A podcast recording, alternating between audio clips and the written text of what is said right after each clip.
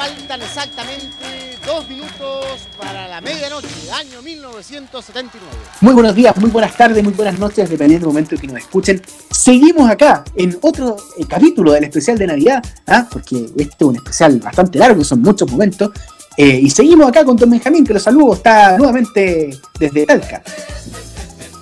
Así es, don Felipe. Muy buenas tardes, muy buenas noches, muy buenos días, depende del momento que nos escuche. Seguimos aquí en este repaso, en este especial de Navidad o el especial de refrito de los Simpsons, eh, como podríamos decir también, aquí en Bodas con Chiporro, su podcast.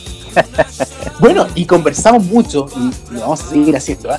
conversamos mucho sobre televisión en particular, pero Total. televisión política, porque hicimos cuatro capítulos, cuatro capítulos, eh, cada, cada uno casi dos horas, eh, sobre las franjas. O sea, estuvimos hablando sobre franjas electorales eh, por, por mucho. Y analizamos mucho, no vamos a entrar a cada uno, están los capítulos ahí. Pero hay una que dijimos simultáneamente, y vamos a ver por qué eh, simultáneamente así, que era lo mejor y lo peor a la vez. O sea, que había sido el candidato con mejor franja y el candidato con peor franja a la vez. Y es el señor Joaquín Lavín Infante, que hoy es alcalde de Las Condes, igual que en ese tiempo. De hecho, eh, yo ahora vi, y, y te lo pasé, de hecho, un titular de MOL de hace, creo que de ayer, que decía Lavín, alcalde de Las Condes, dos puntos. Creo que la centro derecha está bien aspectada para ganar la presidencial. Y era un titular que era como del año 99. Claro, lo, lo podría haber sacado cualquier diario del 99 al lado de una noticia que dijera Arinar descarta recesión para el próximo año. Una, una, una cosa así, es exactamente. eh, Carlos Mazal, presidente del Banco Central, claro. Exactamente. Y bueno, vamos a hablar sobre esas campañas, o, ya hablamos de esas campañas, pero ¿qué hemos dicho sobre esas campañas? Lo escuchamos en este compacto. Yo creo que la franja de la DIN es sencillamente la mejor franja que se ha hecho en Chile. Junto, después de la franja del no, la franja de la DIN ha sido la mejor franja electoral de, de toda esta democracia. Yo también creo que sí. Yo creo que términos, mejor eh, desde el punto de vista técnico. desde el punto de vista técnico. Desde el punto de vista técnico. punto de vista técnico. Yo creo creo que es la, es la mejor, por varias razones. Primero, porque como tú dices, rompe esa idea de la derecha carca, eh, pacata, eh, acartonada, añeja, eh, sin brillo, y le dio un aire renovador. En la derecha podía encarnar valores como la amistad, el el- la, la alegría, el, El cambio, el futuro, la El cambio. esperanza. De hecho, la frase era La idea del de- cambio. La frase era viva el cambio, y de hecho, eh, Lavín logró instalar la noción de cambio De ahí en adelante. Uno- y, uno, y uno pensaría en las patitas, porque 10 10 años atrás ellos gobernaban. Bueno, nos- o, no- o nosotros. Bueno, yo no había Dependiendo nacido cómo se vea. 39, Dependiendo cómo se vea, pero el punto es que Lavín logró, o sea, el gobierno de Frey fue muy exitoso hasta el año 98. De ahí se fue en picada por la crisis asiática. Medidas macroeconómicas bastante erradas llevaron a un desempleo del 12%. Una, y una entre el Banco Central y el Ministerio de Hacienda. Eso fue lo, lo, Así lo- es. lo. Así es, Una- un desempleo del 12%, un gran endeudamiento eh, en los hogares chilenos y además una caída del PIB del 1% del año 99. O sea, el, año- el 99 fue el anus horribilis de la economía chilena desde de la vuelta a la democracia y de Frey. O sea, Frey realmente había tenido una economía bollante, pero ahora salió para atrás con estas cifras. Entonces, el, eh, y, la, y eso logró crear la sensación, junto además con la imagen de Frey de que viajaba mucho y todas estas tallas, Y de que los, los gerifaltes de la concertación ya está- eran ya prácticamente. ¿Cómo se llama? Los gerifaltes de la concertación ya estaban apernados, digamos. Ya no era la imagen del cambio, ya la imagen de lo nuevo. o sea, uno miraba sea, a Viera- a Viera o Gallo y uno decía: Este gallo estaba siempre. No, o sea, tenía gente como Raúl Troncoso, como Carlos Figueroa, como Edmundo Pérez Lloma. Lo gente- digamos. Ese fue el El ¿ah? era apitutado. O sea, la gente que rodeaba a Frey ya tenía esta clásica imagen Da una imagen. que da una imagen, independiente de lo que yo pueda decir acá, que, que reflejaba el apitutamiento y el amiguismo, ¿ah? que los mismos políticos se estaban rotando los cargos. Y es verdad, si uno ve los seremi, si uno ve los subsecretarios, uno ve, uno ya empezaba a ver la silla musical. Uno empezaba a ver que los PPD tenían un, un ministerio, los DC tenían F, por ejemplo, el PS tenía cierto, y así. Los radicales, la, Iban la radicales, gendarmería y justicia, por supuesto. Porque la justicia es más zona, entonces radical. Y así, todos tenían su cor- cortijo y lo cuidaban como hueso santo, y los mismos se iban rotando. Entonces, la gente está empezando a ver esta semilla de partitocracia en el, en la- el gobierno de concentración. Y además, Lavín daba una imagen muy innovadora. O sea, Lavín como alcalde de Las Condes fue un líder extremadamente hábil para obtener o atraer la atención de los medios de comunicación. O sea, yo puedo decir, por gente que conozco que trabaja muy cercana con él, o que trabajó, no trabaja, trabajó con él, que Lavín todo lo que hace, lo hace en función de los medios de comunicación. Todo. O sea, su norte es atraer la atención de la prensa. Y él lo sigue haciendo. Y bueno, Oh, con época- gran éxito. y un gran éxito. O sea, los botones de pánico, eh, la, a- eh, en fin, todas las medidas que él tenía como alcalde de Las Condes, él le resultaban, él lo hacía exclusivamente, o no exclusivamente, pero en una medida importante para obtener la atención de la prensa. Y si ustedes ven la campaña de Lavín, eh, Lavín, y esto sale en un libro de Pablo Harper, eh, Se perdió, que ¿eh? fue un- eh, se perdió Pablo Harper, no sé qué es de él. Eh, Pablo Harper, que era un sociólogo que bueno, Muy trabajó en la- para la concertación.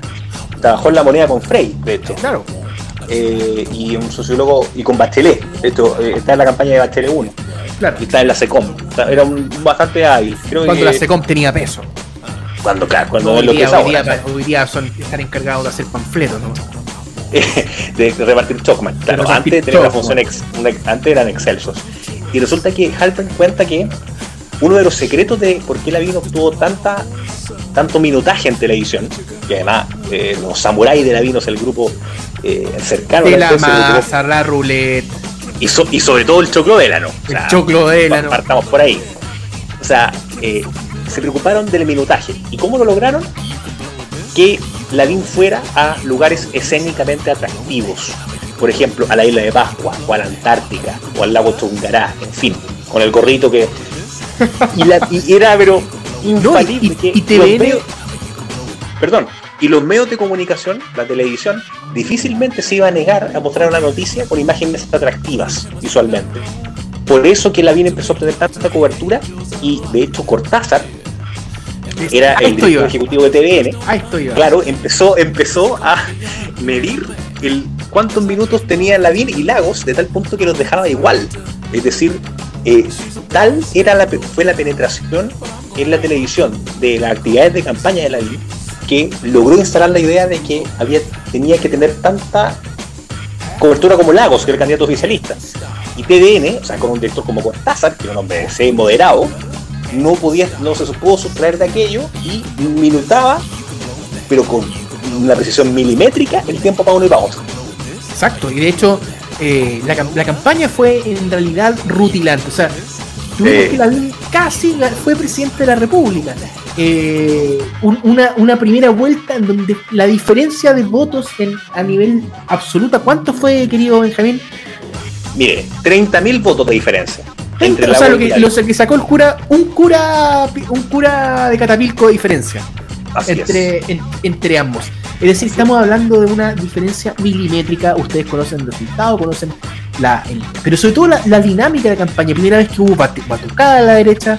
eh, es decir, una campaña muy distinta a la campaña. eh, de hecho, esta lo recuerdo muy bien porque esta es la primera franja de campaña que recuerdo. Eh, y claro, tenemos una campaña muy distinta con el uso de colores privilegiando el azul cielo, el celeste, perdón, y el, y el, y el amarillo o el oro, colores clásicos de la UDI, versus una eh, campaña de Ricardo Lagos que, si bien no es mala, yo no creo que la campaña de Lagos haya sido mala, eh, le daban una imagen muy distinta a la imagen que estaba proyectando Lavín en su momento. Lagos, eh, de alguna manera, eh, no podía lamentablemente quitarse de encima esa imagen de que era un político del establishment de la concertación versus un, un newcomer como, como Lavín.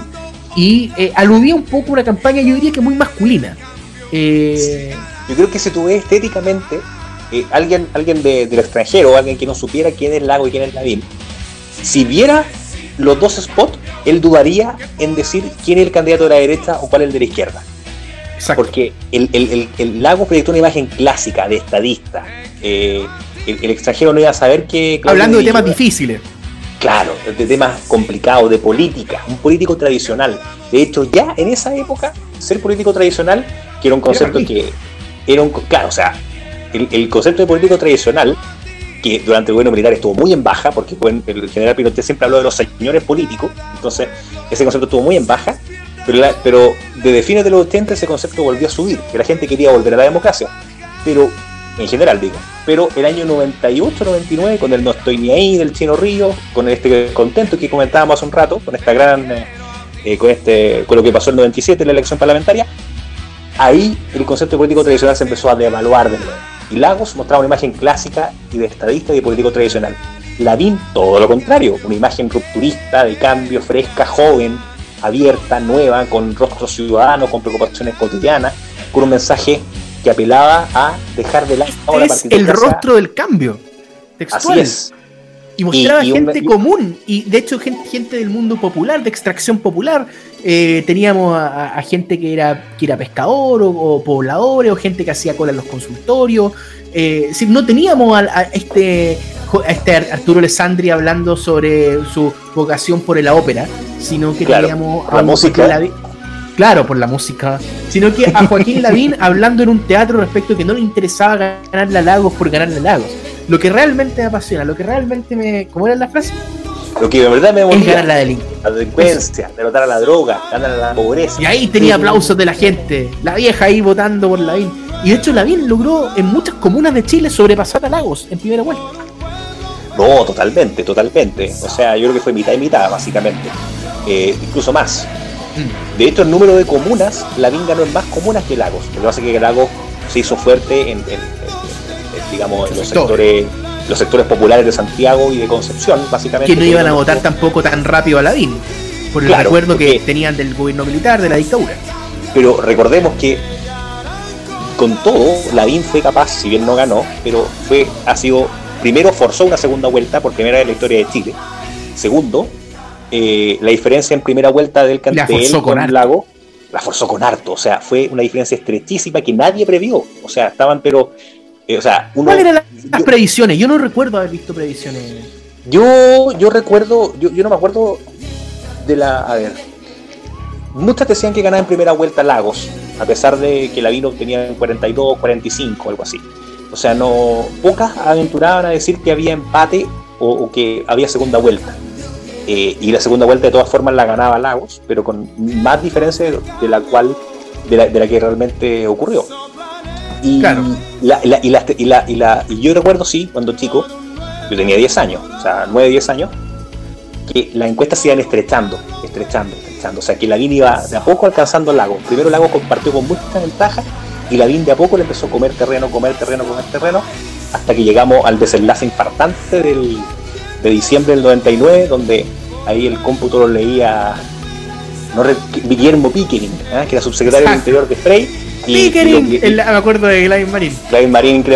Eso. Y yo, y yo recuerdo, yo recuerdo, y, así lo corroboran los videos en YouTube, de los comentarios, gente que dice que Pickering estaba transpirando más que caballo bandido, ¿ah? porque la, la diferencia, o sea, en un, en un primer cómputo, Lavín creo que le estaba ganando a Laos. Así, En el así. primer cómputo.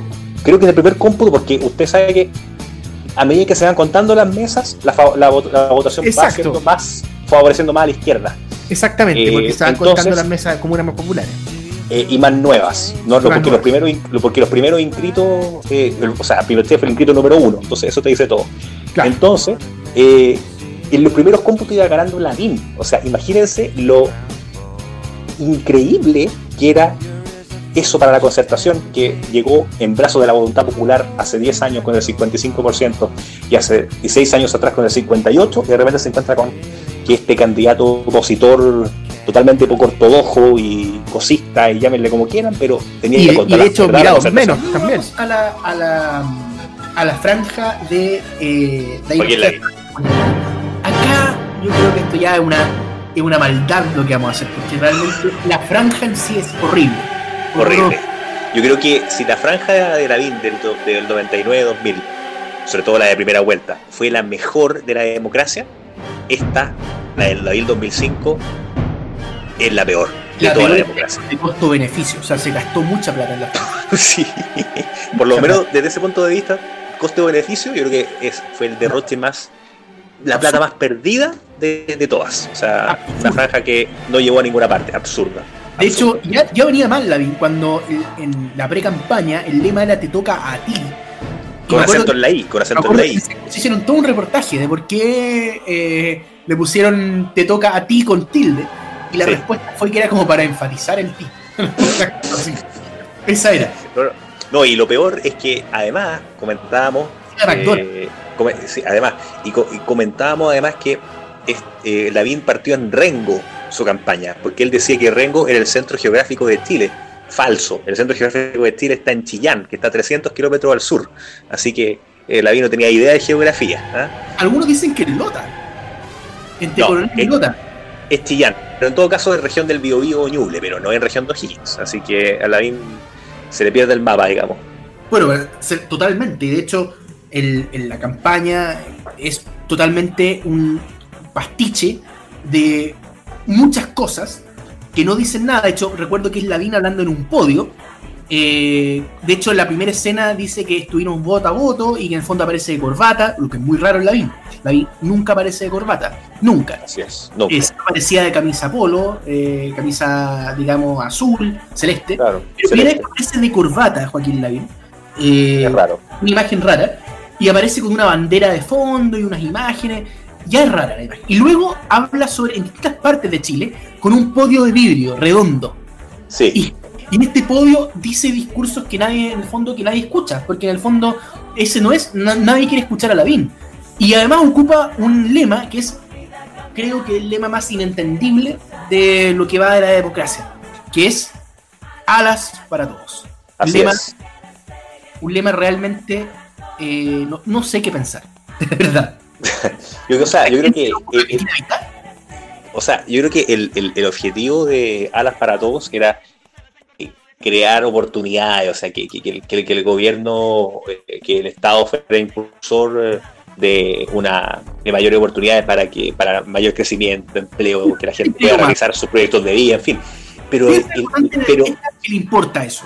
¿A quién le cree más? ¿A Lavín o le va a querer más crear oportunidades a un empresario como Piñera? Claro, pero bueno, se supone que Lavín representa la derecha que, o sea, partía del libre mercado, que, bueno, que implantó el libre mercado en Chile, en fin. Pero el tema es que el lema Alas para Todos no evoca nada claro en absoluto. O sea, era totalmente etéreo eh, y, bueno, y además la franja era horrible, entonces más No, se perdía en un mar de confusión. monumento, era un, un monumento al mal gusto. Eh, la canción pésima, Alas para Horrible. Todos, horrorosa. Es una canción Alas que yo- para Todos, con yo no sé- llegará. No, esa franja era horrible. No, No, suplicio. Y además de todo, la franja era muy rara porque a ratos apelaba al elemento popular, a ratos ale- alentaba a otro tipo de elemento cuico. Entonces era, era, muy, era muy rara. Es un, realmente, si estamos hablando de alas para todos, este era un pollo sin alas y sin plumas. Era, Total, era, un- era una cuestión realmente eh, horrorosa.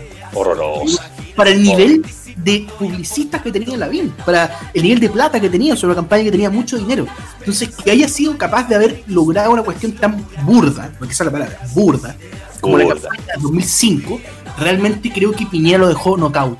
Mm, Le quitó todos los temas, Lavín quedó sin ningún tema. De hecho, lo único que alcanzó a postular eh, como tema serio fue la cárcel isla, que era una propuesta del inspector Vallejo. Eh, Lavín hizo intentos desesperados por eh, tener visibilidad y además le pesó mucho un país donde ya existía un indiferentismo religioso en alza. Por tanto, muchos de los temas valóricos de Lavín que eran apreciados en el 2000, el año 99, ya no eran tan apreciados en el Chile del 2005. increíble, ¿ah? Lavín fue el que tuvo la mejor franja y también la peor. ¿ah? Eso recuerda a, la del Sweet, que las personas, los seres humanos, decían en esa canción de Argentina al palo, somos capaces de lo mejor y también lo peor. ¿ah? En ese caso refiriéndose a los argentinos. Entonces, y ya hablaremos de los argentinos nuevamente. Bueno, y a propósito de lo mejor y peor en términos de franja, también dijimos que había unas, muy malas, pero eh, hemos destacado, destacado en particular una que, eh, diríamos a nivel parlamentario, marcó los récords, creo que debe ser la mejor franja ele- electoral parlamentaria que conozcamos. Total, total. La UDI es el cambio, 2001. Así es, la UDI, em- eh, yo diría, a, a mi gusto, la mejor, si, si la, si la mejor franja eh, presidencial desde la, el retorno a la plena democracia es la franja de la BIN del 99, para mí la mejor franja parlamentaria es la de la UDI del 2001. Lejos. Yo, lejos, o sea, una franja pero poderosa. Efectiva. digámoslo en términos más conceptuosos, la franja de la UDI era lejos la más potente, la más eh, emotiva, la más que, que mejor interpelaba al, al espectador. porque tenía la idea del cambio. O sea, la UDI es el cambio. Y pare, y pare contar. Y, y- claro. y- y- y- y vaya a votar y con la cara llena de risa. O sea, la UDI es el cambio. Y No hay otro. O sea, No hay otro. si Joaquín, el, el silogismo es el siguiente. Joaquín Lavín es el cambio. La UDI Sí. es el cambio. La UDI es Joaquín Lavín. Punto. Exacto. No, o sea, no había otra opción. O sea, era la UDI, era el cambio. Por Lavín, porque Lavín era de la UDI, básicamente. Exactamente. Y en, y en consecuencia, la franja UDI era muy potente, yo diría, por dos elementos. Una, por la inclusión del mundo, me carga la palabra inclusión, perdón. Eh, la eh, incorporación, mejor dicho, del elemento popular, ¿ah? de, de- de- de un partido popular metido hasta las masas, hasta las raíces, en los campamentos, Sin- las poblaciones. Sin la intríngulis, digamos, socialista clásica, que, Claro. que es la que veíamos en la otra franja. Totalmente. O sea, un partido con, que se veía con vocación popular de terreno, ¿ah? aunque los candidatos fueran con, eh, con pantalones dockers y camisitas más o menos pitucas, pero Típica imagen. Sí. Todos caminando por un, Sí, por un el prado. Un prado precioso. Con, Eh, la- con exactamente. el chaleco rojo, eh, atado la- arriba, camisita azul, pantalón dockers y mocasines. total, eh, Timberland. Y, ese, yo creo que será, no sé de qué club de golf será ese Prado, pero era un Prado muy grande. Pero el punto es que fuera de esa escena, el, eh, la, incorporación perdón, del mundo popular era muy fuerte, la franja de la UDI, y mostraban testimonios sobre todo de señoras, mujeres. O sea, como es la derecha, apela siempre al a, la, a la- a la votante, porque obviamente ahí es donde la derecha tiene más predicamento que eh, con los hombres, históricamente. Y la mujer arrastra más votos también. O Y sea, la mujer también, claro, mueve más votos. eh, de partida, porque muchas veces en los sectores populares la mujer, lamentablemente, es la jefa de hogar, el hombre. El hombre o está ausente, o está curado, o es irresponsable. Eh, entonces la mujer es la que mueve los votos de la familia, y también con los vecinos, y sobre todo con las vecinas, la copucha, en fin. Eh, una no institución. quiere- eso, la mujer es una institución, la dueña de casa, sobre todo en sectores populares. Entonces, eh, Doña María, claro que sí. Doña María, claro que sí, etcétera, eh, tenía mucha, mucha fuerza. Y junto con la inclusión de, o incorporación, perdón, de sectores populares, el otro elemento era un discurso fuerte, un discurso duro. Eh, sobre todo encarnado con la figura de Pablo Longueira, que yo creo que también- hablando, sí, o sea, hablando de presidentes de partido, o sea, hablando de el mejor de o lo mejor de, como hemos venido haciendo estos últimos minutos, Pablo Longueira para mí es el mejor presidente de partido que ha tenido la UDI, eh, con excepción de Guzmán, obvio, que era otra época, otra etapa, una etapa fundacional, eh, pero, pero Longueira encarnaba como nadie a la UDI. Y el peor o sea, debe, estar en- debe ser Ernesto Silva, creo yo. Sí, Un o, o, o en, o en Lan Larraín también. la por ahí esa cosa guachenta, media callada, meliflua, no, no, no. O sea, eso no calienta a nadie. En cambio, la franja, eh, perdón, eh, eh, Longueira expresaba todo el ADN del audio. O sea, él venía de rajar de las poblaciones, la Pintana, erradicaron un campamento, el más grande que había en Chile, el cardenal Raucipe Enrique, eh, etcétera. O sea, tenía un trabajo poblacional profundo. Él tenía calle, tenía alma. eh, Una o sea, lástima lo que pasó con Longueira. Siempre una lástima, un- una lástima cómo terminó. o sea, pérdida, o sea, realmente un político de fuste que terminó en desgracia, pero, pero, pero en esa época Longueira era un tremendo presidente de partido, un líder natural, un líder nato. Y lo que ocurre es que, bueno, hay un paréntesis, ahí sabían jugar muy bien los roles, porque ellos tenían el Paco bueno y el Paco malo. El Paco bueno era Lavín, una figura, si se quiere, eh, eh, naif, ¿ah? que tenía un acercamiento más, más, un Milhouse, y Longueira era Bart. Flanders. Claro, y Longueira era Bart, digamos, o era eh, Nelson, no sé. Eh, el era señor el, Burns, el- señor Burns era Pi- Pi- no, eh, ya sabemos quién es, pero ni siquiera. no nombremos. Mira, es J. Nova. No, no, no. J- Eh, Jovino N. muy bien. Eso, eso es muy, eso- claro, eso es muy obvio. Eh, Jovino N. Claramente, yo creo que será el policía malo. Total, total. Exactamente. Y, y- y lo que ocurría con Longueira es que era un. Si bien, claro, Lavín era el Paco bueno, el que proyectaba la imagen de bueno, entre comillas, y Longueira era el que aleonaba sus huestes, ¿ah? el, el- cabeza de, de- pater familia, casi el, el- el hombre que. El general, digamos, un general de ejército, que aleonaba a la gente para la batalla. Y tenía mensajes realmente. eh, yo creo que, que nunca se habían visto en una franja parlamentaria, que eran muy de confrontación con la concertación. Decía, la gente está cansada de que la concertación eh, no les cumplió las promesas, los engañaron a ese nivel, a ese nivel. Es muy, es muy poco chileno. O sea, hasta Muy. ese momento ese mensaje rara vez hemos estudiado todas las franjas y no existía un mensaje como ese. Directo. Tan abiertamente confrontacional. Así Eh, Y además, eh, un mensaje de urgencia, porque uno escuchaba, escuchaba a estos pobladores hablar a, a- a los vecinos y des- los vecinos decían, eh, aquí está un gobierno que la salud la han, la han negado, han negado esto, no hay trabajo. Entonces, apelan al sujeto popular, eh, pero en cuanto a sus urgencias prácticas, no, no tanto a ensalzarlo como era un poco como las franjas, las antiguas franjas, eh, podríamos decir, socialistas, o que en el fondo mostraban, a, o comunistas incluso, mostraban a sujetos populares, pero genéricos, sin rostro, eh, Claro. por ahí, Sin no, cara. es- sin cara, no, estos eran, tenían existencia y decían en su voz propia, sin que nadie les pusiera palabra en su boca lo que realmente creían. Sí, eso era muy valioso. Eh, cambio de lenguaje audiovisual realmente eh, total. La música. Una música, pero eh, que iba perfecto con la. eh, con, con la- eh, el, el transmitir una, una, una sensación de urgencia, ¿ah? de que ahí estaban los reales problemas del país, no los problemas de la alta política, de- no. Y ahí, en la población, en el campamento, estaban los reales problemas de la gente. La, la famosa frase, los problemas de la gente. ¿Quién habrá sido Sí. creativo esa franja? Mira, yo, yo creo que Manfredo, esa gente. Sí, sí, porque la franja del 97 muestra un, destello de, de, de eso, un inicio. Eh, habla de hombres y mujeres de trabajo para conducir a Chile, lo muestra a cada uno en sus Pero todavía muy localidades. corporativo. Pero todavía muy corporativo, pero eh, representa un- algo un poco más desenfadado. Eh, pero ya la del 2001 es un cambio total, es absolutamente total. Y todos en Eh, terreno, eso es muy importante. todos en terreno, todos en actividades en terreno. Y, y bueno, para y, y- y la UDI es el cambio y, y se acabó. O sea, es la Y hay una, frase que hay una frase que demuestra su urgencia que tú decías recién de por qué votar por la UDI era relevante. sí, Mira, la frase si Joaquín Lavín hubiera ganado, usted estaría mejor hoy. Haga algo por usted mismo. Vote por los candidatos de la UDI. O sea, realmente yo no sé si tomarlo por el lado de, oiga, haga algo por nosotros, o sea, por, Chile, y vaya a votar, o, o ya, pues hasta cuándo anda a votar. Pues, O sea, no sé si está animando o increpando, yo no sé, estoy feliz y enojado, como diría Ralph. ¿eh? exact- exactamente. Entonces uno no sabe cuál es, cuál es el sentido de la frase, pero que transmite urgencia, transmite. Y eso que la UDI llevaba, ¿cómo es la UDI? La UDI lleva candidatos que no conoce nadie. eh, Así pero es. que el día de la mañana pasan a ser candidatos importantes. Pensemos, por ejemplo, en el caso de Alfonso Río, lo digo porque, porque tengo en, en, en- de- en mira, mi distrito que nunca más vino por acá.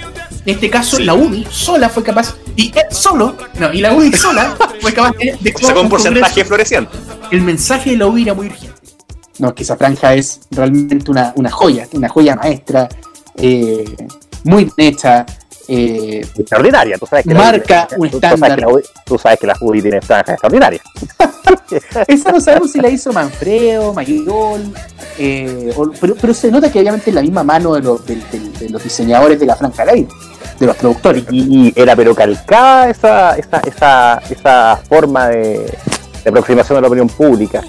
Pero claro, después de esa franja del 2001, eh, también eh, en materia parlamentaria, también se ve esto de lo mejor y lo peor. Nosotros nos reíamos mucho por la franja del 2005 de la UDI, porque tenían un lema que era un poco, ¿cómo decirlo suavemente? Cínico. porque decía eh, el lema- el- uno de los lemas de la UDI, de esa franja parlamentaria, decían, Chile está bien, pero tú, ¿estás bien? Como disociando el país de sus habitantes, una cosa muy extraña, como si Chile fuera una abstracción y los habitantes de carne y hueso eh, eh, no fueran chilenos, una cosa muy extraña. Totalmente cínicos. eh. Bueno, y ahí en adelante la UDI, la del 2010 hemos- dijimos que era una, una franja bien, estaba bien hecha, eh, Claro. pero de ahí, en de ahí en adelante la UDI empieza a producir una ordinariez. No, no, o sea, vamos los ríos, no. Con eso ya una, una, princesa caballo, con eso ya una, una ordinariedad absoluta. Y la última, Total. la última es horrible. No, pero la Eh, última de la UDI mejoró un poco, ¿ah? Está, está un poco mejor que la, de- la del 2013. La del 2013 fue el, fue el fondo, fue lo peor. Pero el 2017 como que yo vi personalmente que mejoró. Ah, la del 2013 es de la gran final, ¿verdad? Claro, no, esa fue terrible. terrible. Horrorosa. La gran. Horrorosa. Oh, ahora, ahora tenemos que correr una. O los ADN tienen que correr una, una gran final ahora. En, en un par de, de meses más. Y hay gente que postula a la gran final. Eh, o hay cierto espíritu que, que, representa a esta persona y que nosotros en el capítulo eh, con don Rodrigo Flores, eh, hablando sobre renovación nacional, pudimos de alguna manera hincarle el diente. Claro, porque nosotros con, con don Rodrigo escudriñamos el pasado, el presente y el posible futuro de, de Renovación Nacional y, tratamos de adentrarnos en quién era Mario Desbordes y qué es lo que postulaba y cuál es el votante regalón o a cuál votante apunta Mario Desbordes, que es, como decíamos nosotros en otro capítulo, el 12 cuotas, ¿ah? ese votante aspiracional de clase media que quiere mantener su autito y que esté tranquilo y que no le roben, básicamente. Pero los temas valóricos, entre comillas, me carga ese, esa apelación. Me carga, claro. Los temas valóricos, eso le da lo mismo. O sea, al final lo que me importa es el bienestar económico, ¿ah? es, lo que vimos hoy día, eh, este, este, movimiento que vimos hoy día de personas agolpadas en, en Mol, que bueno, esa gente la que quiere representar a tu Y esto es bien curioso, ¿ah? que Hugo Herrera, que gran, es el mentor de deportes, se dice, siempre habla Hasta por ahí. de... Claro, siempre, siempre, siempre se dice que, o sea, siempre él dice en su sempiterna columna en la segunda, donde siempre habla de lo mismo, que, oh. que él eh, dice que hasta ahora en la derecha solo ha predominado el etos eh, del Homo economicus, de LID y de Friedman y, punto. Pero resulta que el votante de Desborde, a quien él es, de quien él es mentor, y como nosotros hemos descrito, apunta precisamente lo mismo, la seguridad económica. Entonces, ¿para qué estamos con cuestiones? No estamos pisando la cama entre superhéroes. Es igualmente economicista su análisis. Total, y, precisamente eso, eh, sobre ese tema, sobre ese fenómeno, hablamos en ese capítulo y esto fue lo que, lo que dijimos en ese momento con Don Rodrigo.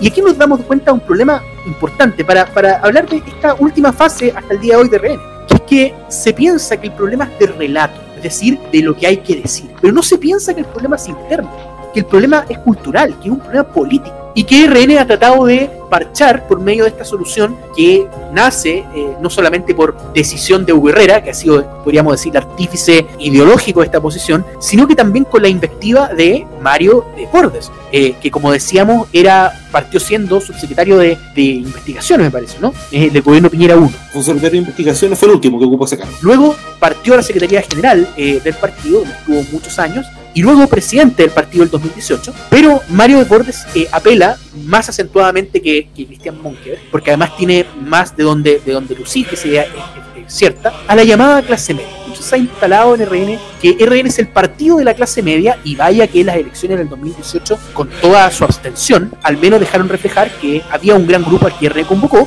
Y aquí viene la discusión fundamental sobre qué es RN hoy. Este RN que fundamentalmente sigue teniendo dos almas, en la que Alamán ya no es aquel reformista eh, de los años 90, sino que... El Partido del Orden día. Exactamente, ese es el, el caporal del Partido del Orden. Y por otra parte, un partido que parece, como hemos dicho, no sé si tú estás de acuerdo conmigo, Rodrigo y Benjamín, la idea de un partido atrápalo todo. Es decir, es capaz de llevar a cualquiera como candidato con tal de ganar y de representar esta idea de la clase media y con esta idea de, que las dos almas justifican todo y que en el fondo cualquier discusión interna está justificada en que siempre ha habido dos almas, aunque esto en realidad es una excusa, porque siempre hay límites, siempre se entendió que había límites, pero hoy día da lo mismo porque en el fondo es parte de la naturaleza.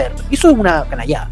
Lo que pasa, a ver, es que eh, eso quiere decir que tú estás liderando un partido y aquí hay una crítica. A ver, aquí es donde viene el comentario. Cuando hablábamos del nacionalismo pratista y de Sergio Nofrejarpa, Mario Desbordes, digamos, él siempre en lo personal se sintió mucho más cercano a don Sergio Nofrejarpa que a cualquier otro liderazgo histórico del partido. Eso lo declaraba él textualmente de su boca. Entonces, cuando yo veo el comportamiento que está teniendo hoy día, me parecía muy raro. Y claro, al final del día lo que está haciendo, por eso esa era la anécdota que yo dije en algún minuto que iba a comentar. Eh, me parece muy raro, o parecía muy raro, pero es evidente. Lo que está tratando de hacer es transformar este partido, que era un partido que en algún minuto era variopinto dentro de la derecha, a lo que tú llamas efectivamente un partido atrápalo todo. Desde gente como Erico Lidere, que se definía cercana al socialismo, eh, hasta eh, personas que todavía siguen representando el liderato tradicional del partido.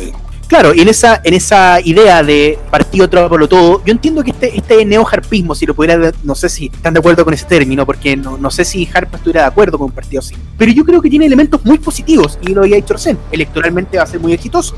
Yo creo que electoralmente representa lo que gran parte, lo que hemos conversado con Benjamín en capítulos anteriores, que es este chileno, que la verdad es que no le importan nada o no hubo poco los temas valóricos, más que nada lo que le importa es conservar su casa, que su casita, su autito, mandar a los hijos a- al colegio, digamos, eh, pagar sus deudas, digamos, y, que no lo molesten mucho, y que ese, esa persona va a votar a RN porque no quiere meterse en el, en el problema político eh, profundo, y en ese sentido, claro, tiene mucho donde ganar, y evidentemente la figura de Desbordes no es una mala figura, es decir, que es una, una persona que se ha demostrado que, que quiere poner las patas en el plato, digámoslo así, del Congreso y de eh, la Convención Constituyente. Yo lo que yo no sé eh, es si Desbordes cree que con lo que está haciendo va a poder marcar, va a poder influir realmente en la discusión política real o solamente a nivel parlamentario. Si cree que es la, la discusión parlamentaria está en lo cierto, pero si cree que él va a poder influir en la sociedad, está muy equivocado. Yo creo que él cree que sí. Yo creo que él cree, suena cacofónico, pero que sí. Yo creo que él está seguro de que su, su apuesta es transformarse en un partido gravitante desde la perspectiva de representar a la mayor cantidad de sectores posibles, lo que no, no se puede realizar en términos reales, digamos. Los partidos políticos, aun cuando quieran ser partidos de masas, y lo que él está tratando de hacer probablemente puede que sea su forma de enfocar un partido de masa, siempre van a terminar satisfaciendo a unos, pero no a otros. Y es lo normal, y es lo habitual. Ya en, en cualquier régimen de partido, digamos, los partidos tienen que tener, a mi gusto, no pueden perder de vista ciertas cosas como que deben ser capaces de tener, salvo que estemos en Argentina y nos llamemos oficialismo, eh, tienen que tener cierta consistencia doctrinaria. Por supuesto que la consistencia doctrinaria se puede ir modificando porque la historia puede ir cambiando, pero hay ciertos temas que son trascendentes. Si tú estás tratando de generar un partido de masas sacrificando la consistencia doctrinaria, probablemente vas a terminar sacrificando la consistencia doctrinaria y también la capacidad de convocar a la masa. lo que hay hoy día es un discurso que de buenas a primeras convoca, porque en el fondo el decir, decirse el partido de la clase media y representar este interés transversal, no político, etcétera, etcétera, claro, evidentemente puede generar una, una buena cuota eh, de caudal electoral para Renovación Nacional. El punto es, ¿es para qué? ¿Para hacer el jamón de sándwich de, de una ecuación política? ¿Para hacer el eterno, la eterna transaca entre dos bloques radicalizados? Pero ¿cuál es la propuesta de René? ¿Qué, qué cree René? Y si, si eso puede calificarse de derecha o no. Yo creo que ¿En qué esa, esa- René? Me hago la misma pregunta. A ver, yo creo que ahí estamos en un pequeño problema, porque al final, si tú me preguntas a mí en qué crees, o sea, de partida, yo creo que hoy día tenemos una derecha política que no tiene una convicción doctrinaria seria. O sea, aquí, Total. eh, digamos, y, y- y de alguna manera todo lo que ha pasado en los últimos meses tiene que ver un poco con eso, con que la derecha se concentró en defender detalles en vez de cuidar el fuerte. La derecha como eh, yo el otro día en Twitter le leí a una persona que decía, bueno, nos están echando abajo el régimen institucional sin ningún eh, descaro, pero claro, la derecha consiguió un triunfazo. Los gays no se casan entre ellos.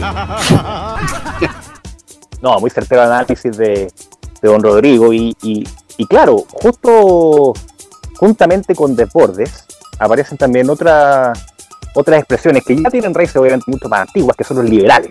¿ah?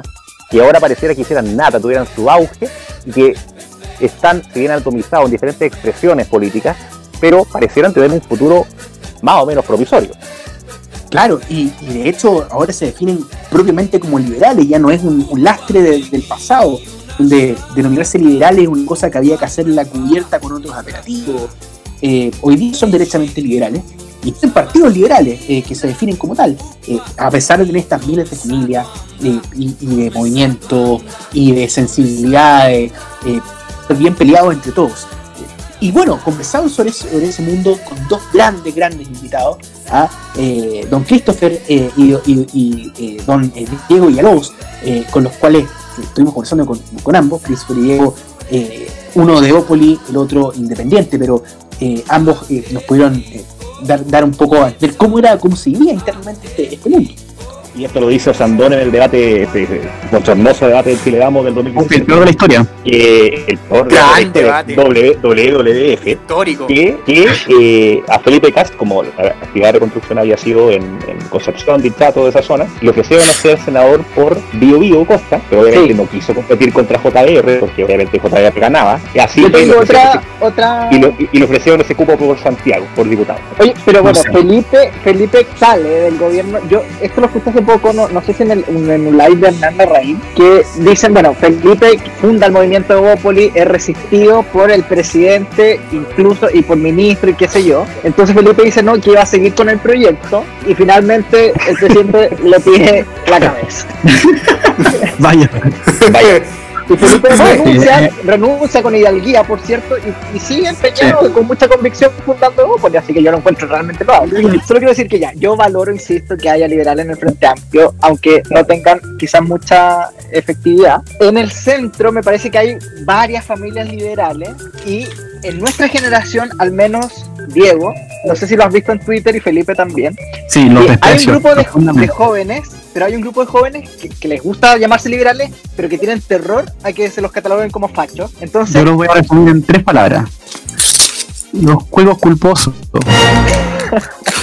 que bueno, tratan de llevarle agua a la izquierda. Y finalmente tenemos liberales en la derecha, en Evópoli principalmente, que eh, son gente que cree, obviamente, en el libre mercado, que es lo que une a la derecha, pero también creen en el matrimonio igualitario, aborto, despenalizar marihuana, opción homopare- homoparental, y en, en realidad como que a- mucha apertura en temas morales, que es yo creo lo que le faltaba a mucha gente para Perversión. sentirse identificado con la derecha. Muy partidario de esta fusión histórica alianza liberal conservadora. Yo defiendo mucho el liberalismo de derecha, no me gusta esto del liberalismo centro. Creo que no tiene un contenido, no tiene una- un posicionamiento muy real, no sé cómo, no sé cómo explicarlo. Es que tan ¿en qué parte ganado? Eh, eso, a eso iba, que en verdad los que se definen de centro o- y compiten elect- en términos electorales bajo esa lógica les ha ido muy mal, o sea, no tienen no tienen un Mira, electorado como- Como, como, es- como decía Margaret Thatcher, o tú, o tú o estás en un lado de la carretera o en otro, porque si estás en medio te van a atropellar, básicamente. ¿verdad? Claro. muy, muy bien ahí la, la- Oye, pero, pero bueno, Diego es verdad que es un liberal como muy de centro derecha y, y yo lo valoro y en verdad rescato que sea tan, tan firme en su idea. Este, este fenómeno que tú decías, esta gente, cierto, incluso muchos de Nuevópolis, que en el fondo quieren tratar de llevarle agua a la izquierda para quedar bien, en el fondo decir, mira, yo soy tan, soy como tú, pero en el fondo tengo algunas ideas distintas. Bueno, a esa gente lo único que le van a decir, bueno, guillotina o fusil. En el fondo, Claro.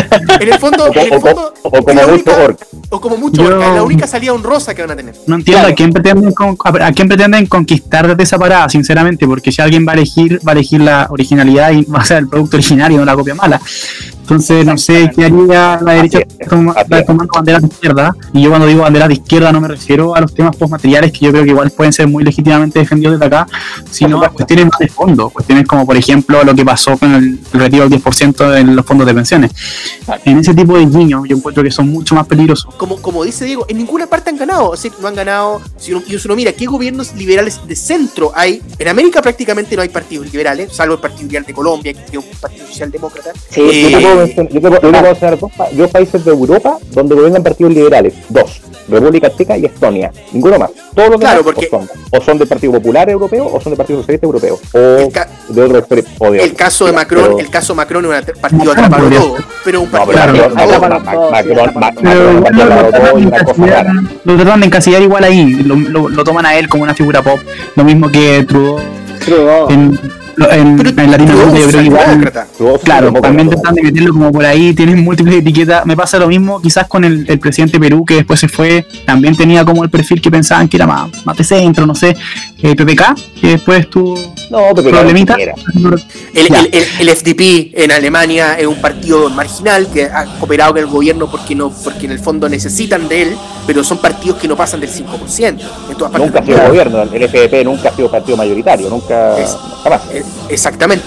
Christopher nos iba a decir alguna cosa. No, yo quería solamente traer a colación que Brieva y Velasco en, en su libro Liberalismo en tiempos de cólera No lo caracteriza a, a nuestro sector como nosiquiano y yo sinceramente nunca he visto a la derecha defender a Nozick, ni siquiera me imagino a, no sé, a María. Angélica Cristi en el Congreso o en el Congreso General de la UDI diciendo, este es nuestro programa, Anarquía y Utopía.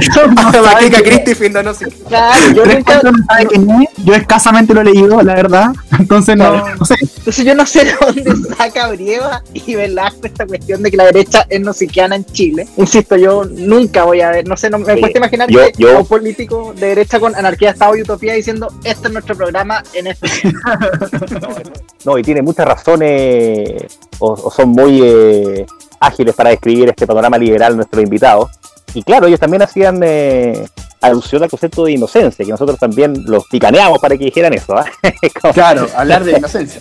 Pero Diego, Exacto. pero Diego, pero Diego lo, lo decía públicamente, lo que pasa es que queríamos que lo confirmara. Exacto, exacto. Y es verdad, hay mucho de inocencia, porque ellos, claro, como otras personas de, eh, descendientes de las comillas familias del régimen, quizás se sintieron atraídos por esta idea del cambio constitucional en abstracto como una buena idea para repensar el país, su institucionalidad, el sistema de partidos, sistema de gobierno, sistema político. Pero claro, no tienen en cuenta que esto responde a un proceso digitado desde el otro lado del espectro y que tiene por fin demoler todo lo que ellos piensan que se haría. Claro, exactamente. Y bueno, ese, ese tema lo discutimos a fondo, fue un tema que eh, estuvimos muchísimo eh, reflexionando. Eh, ah, y hay que decirlo, ah, pero si nos está escuchando don Christopher Gran, además, autor del, del programa. Eh, Nuestro saludo. nuestro saludo, exactamente, personalizado esto. Absolutamente. Absolutamente personalizado. Y también fue personalizado que hicimos una serie entera de cuatro capítulos sobre la Argentina. Eh, una enorme serie donde repasamos varios años de historia con especial énfasis en historia reciente argentina. Eh, tuvimos- hay muchísimos momentos, nos invitamos nuevamente a repasar esos capítulos. Pero si tuviéramos que seleccionar tres momentos, eh, podríamos decir, del top de, de esa, eh, de esa serie, yo creo que no tendríamos dudas. No, total. En primer lugar, nosotros hicimos alusión eh, dentro de la época del proceso de reorganización, de reorganización nacional a la propaganda del proceso. ¿ah? Esos spots que, que, en el cual el régimen invirtió mucho dinero. ¿ah? Al contrario, el régimen chileno que le invirtió mucha plata parece y que general Pinochet cuando le decían podemos arreglar su imagen mediante otra agencia de publicidad, decía no, no, yo no quiero, yo quiero la plata para otras cosas, digamos. Entonces, en cambio, para crear, no. como para hacerse una repetidora en la casa. Exactamente, que dejaba la plata para otras cosas. Pero, pero en el caso argentino, claro, exactamente, pero en el caso argentino ellos sí invirtieron muchísimo dinero en publicidad, eh, con la ayuda de agencias internacionales de publicidad. Incluso en la guerra. Incluso en la guerra, claro. Y, y ahí viene, eh, bueno, comentábamos varias publicidades, varios comerciales del proceso. Por ejemplo, esta, eh, la Argentina representada como una vaca, ah, que el racismo internacional exprimía. ah. También el eh, suban el piso, bajen el techo, ah, o suban el techo, bajen el piso del dólar y los costos. Y sobre todo nos estamos acordando, y usted lo va a apreciar a continuación, argentinos a vencer.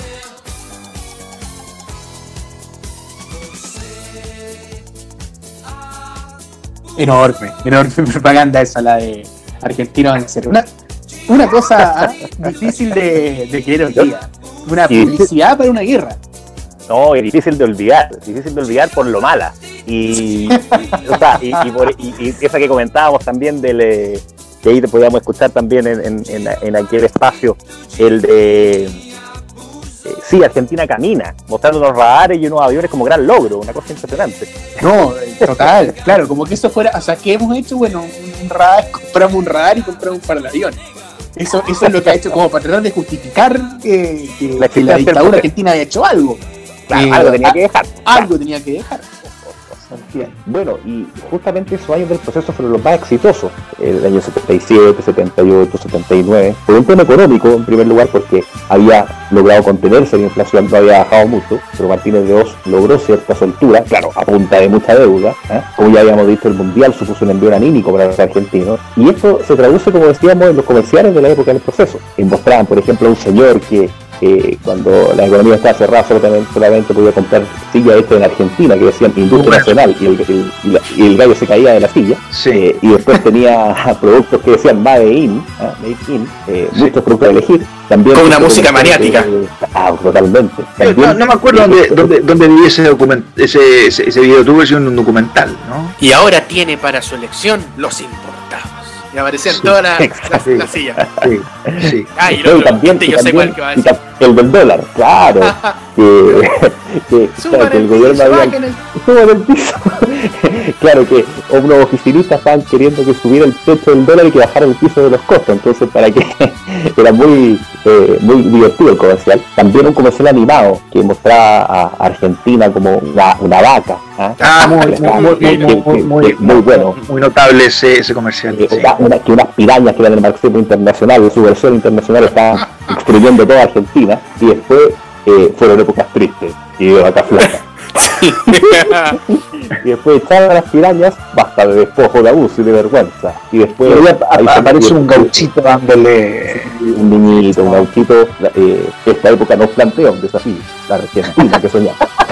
Y hay otro, otro, otro también que, que ya es magnífico. Por lo malo. Ah, decía Argentina camina. Claro que esto ya al, fi- al final, en, en el año 81, eh, en los estertores del régimen, cuando se sabía que ya la cosa iba mal, había un comercial muy malo. Había que justificarse por algo. había que justificarse que el proceso había llegado por algo.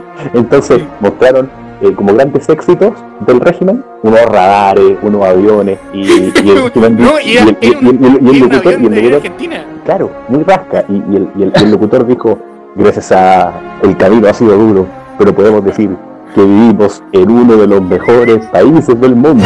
Claro, en uno de los 190 190 192 mejores países del mundo. Sí, Argentina camina. Y lo dice Y lo ve, como. y lo ve como, como el convencimiento de qué. Y uno, y uno ve los comentarios en YouTube y abajo dice, sí, ¿qué? Es como, ¿No? Y, y- y además la música deprimente. eh, eh, todo deprimente. Como, como la guerra fue un factor de unidad. Entonces, aquí, de cómo se llama esta teletón que hizo por, la guerra.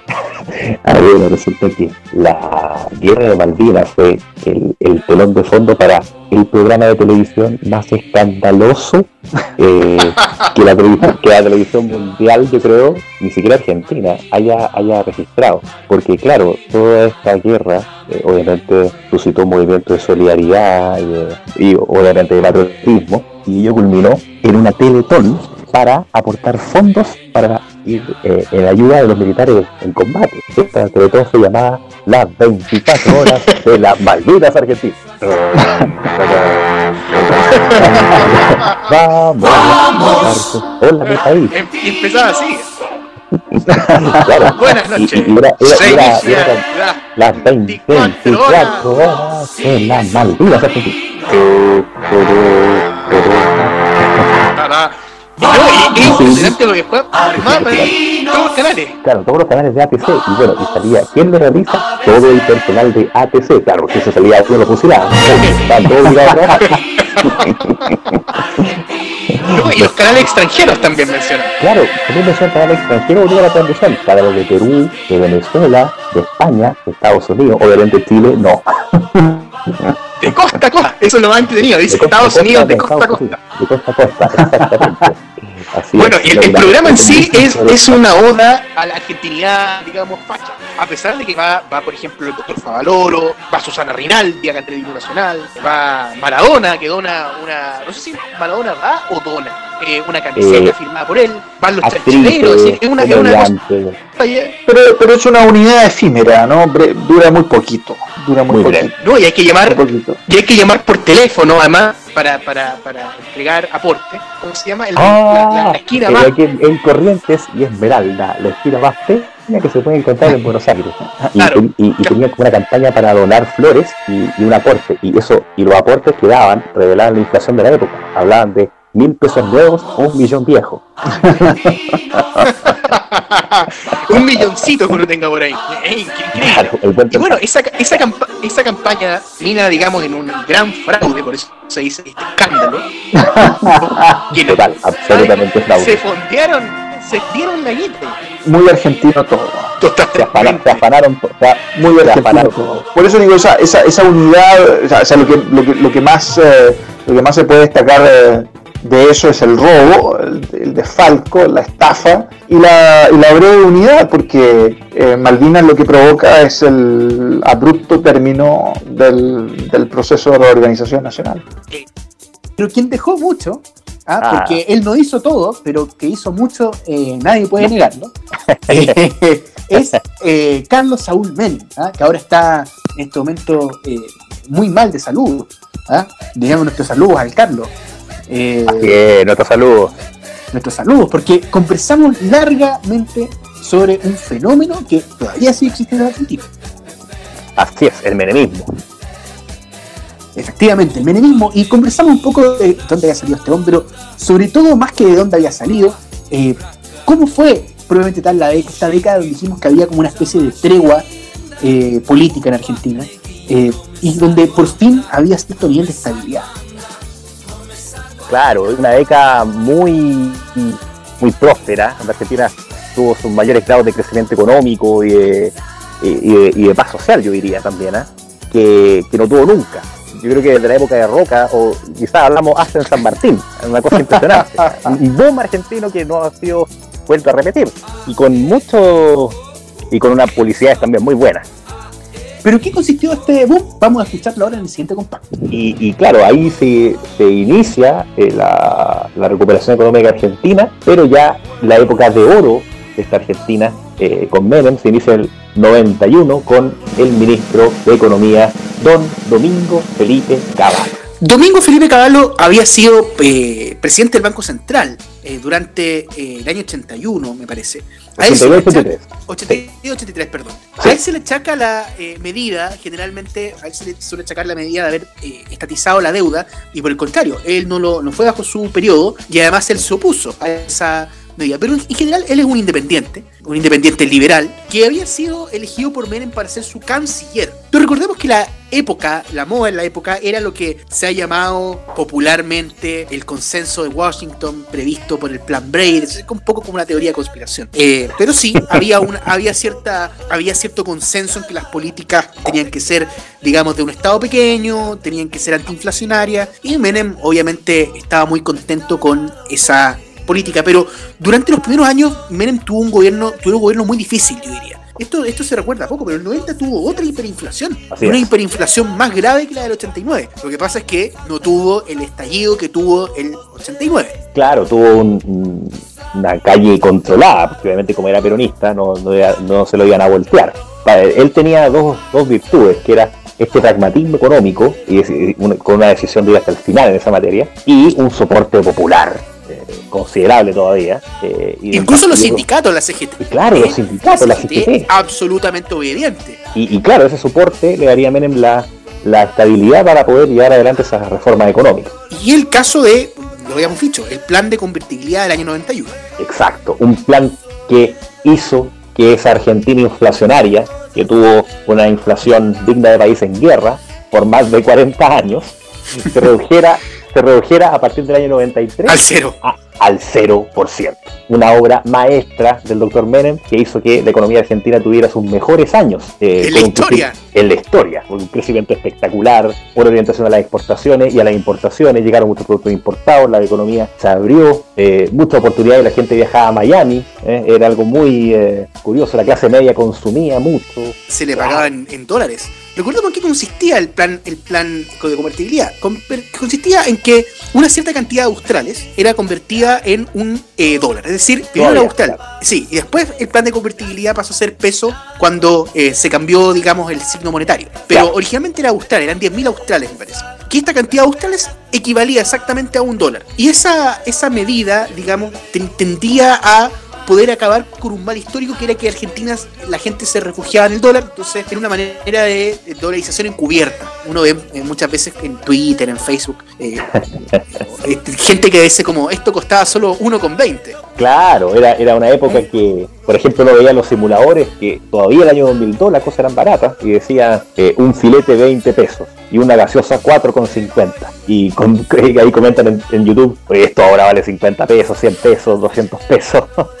Claro, Y, y claro. de hecho, o- y, de- y de, y- de hecho, miren, se ufanaba, tener una de las monedas más fuertes del mundo.